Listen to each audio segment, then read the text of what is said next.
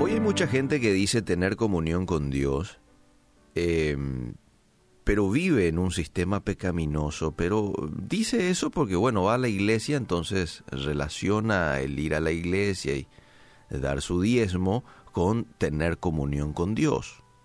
Pero la Biblia dice todo lo contrario, amable oyente, y por eso quiero que vayas a Primera de Juan 1:5. Algunos seguramente van a poder abrir sus Biblias, otros no, y se entiende. Pero de todos modos yo lo voy a leer. Primera de Juan 1:5.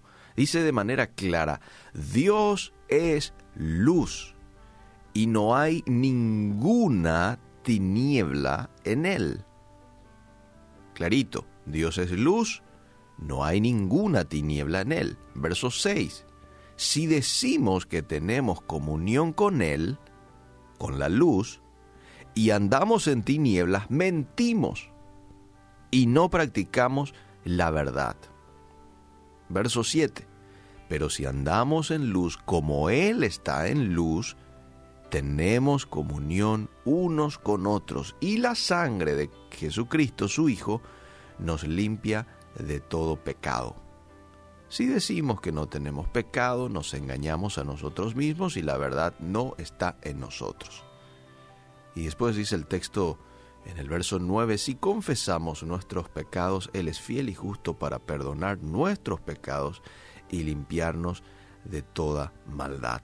Una de las razones por las que hoy mucha gente, y principalmente cristianos, pueden llegar a dudar de su salvación es por la presencia de pecado en sus vidas. Sí. Según Primera de Juan, capítulo 1, verso 6, las personas que profesan fe, mientras continúan teniendo un estilo de vida pecaminoso, ¿qué dice? Clarito, se engañan a sí mismas y andan en tinieblas. Eso no puede ser. No puedes decir yo, yo tengo fe, yo soy un cristiano, yo soy un hijo de Dios, pero vivís en un estilo de vida y ojo que no estoy diciendo pecas, porque todos en algún momento pecamos, pero estoy hablando de un estilo de vida pecaminoso. Es aquel que se deleita, es aquel que le gusta, que busca, que va en busca de el pecado. Bueno, aquí de manera clara el texto dice de que no podés profesar fe y continuar con ese estilo de vida pecaminoso, porque te engañas a vos mismo. Sí. Pero el verso 7 nos ofrece alivio a quienes somos salvos. Y yo sé que hay mucha gente ya salva que me está escuchando en estos momentos. Eh, y este verso 7 habla ya de los salvos. Aunque pudiéramos llegar a pecar, esto no significa que vamos a perder la salvación. Dice, si andamos en luz como Él está en luz, tenemos comunión unos con otros y la sangre de Jesucristo su Hijo nos limpia de todo pecado. Fíjate que menciona a los ya salvos, menciona que Jesús nos limpia de todo pecado.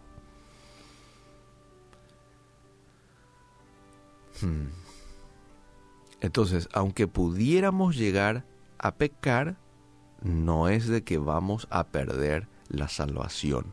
¿Por qué? Porque no vivimos ya, de acuerdo a lo que dice el verso 6, en ese estilo de vida pecaminoso, sino que ahora vivimos en santidad, ahora estamos en ese proceso en donde Dios nos está renovando, nos está este, eh, limando, ¿verdad? Nos está mostrando y ya estamos cambiando, ya estamos caminando en santidad, pero de repente, ¡pum! vuelvo a cometer un pecado y dice que la sangre de Jesús nos limpia de todo pecado. Ahora, ¿cómo yo, debo lidiar con el pecado? El pasaje nos muestra en el verso 9. Dice, confesar nuestros pecados. La confesión, amable oyente, debe ser tu primera reacción cuando tropezas y cuando caes. y aquí hay varios textos que sostienen este hecho. Uno de ellos lo voy a citar. El que confiesa sus pecados y se aparta alcanzará misericordia. ¿Cuál es el primer punto después de haber tropezado, caído? Confesar.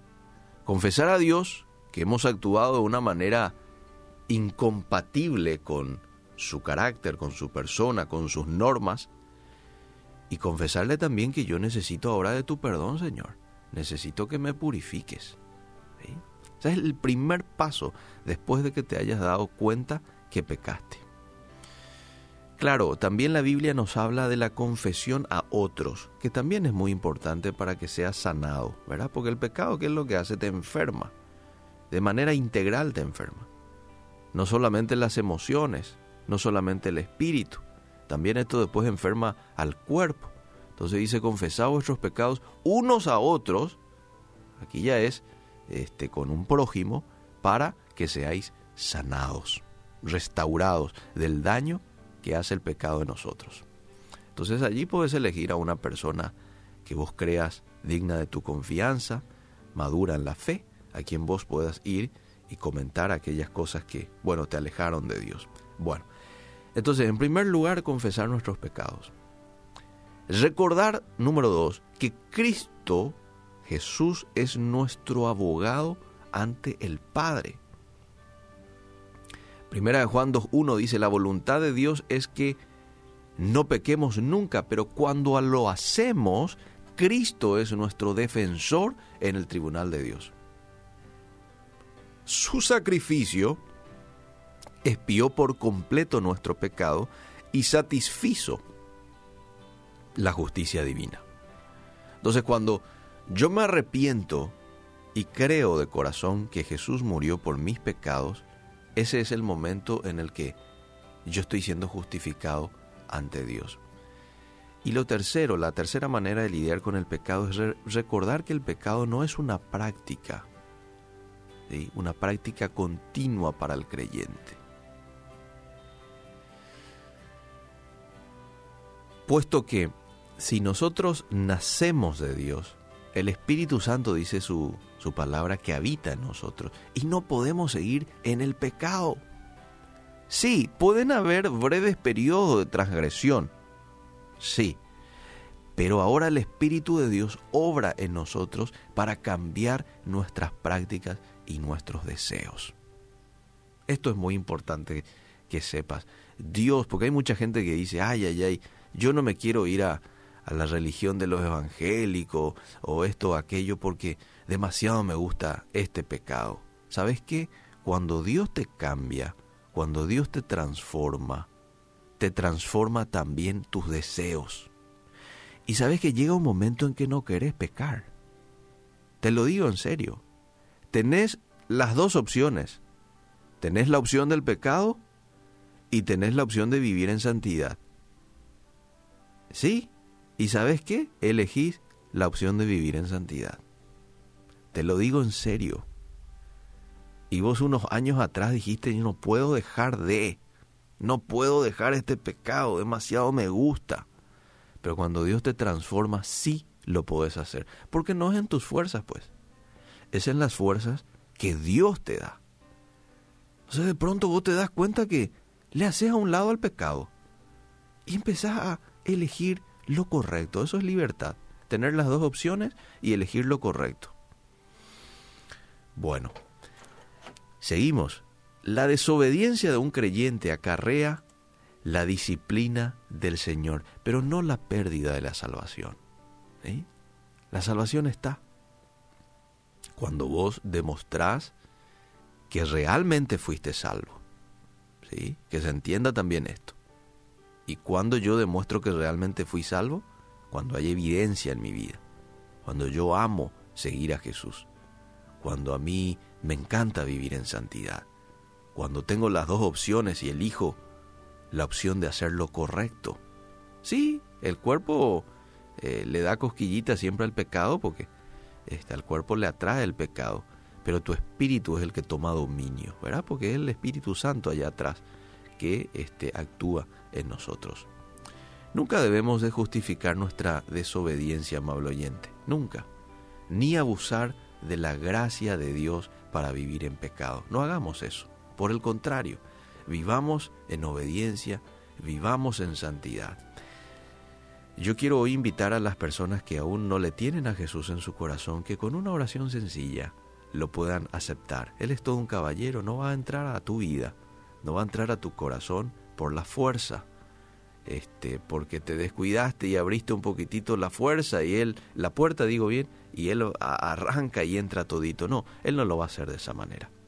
Él va a esperar de que vos puedas recapacitar, puedas reconocer tu necesidad de Él y le digas, adelante caballero, adelante Jesús. Y cuando vos digas eso, Él te lo va a tomar en serio y va a entrar a tu vida y te va a purificar y te va a limpiar y más que eso te va a dar la capacidad de vivir en santidad. Gracias por la salvación, Señor. El mayor regalo que nos pudiste haber dado.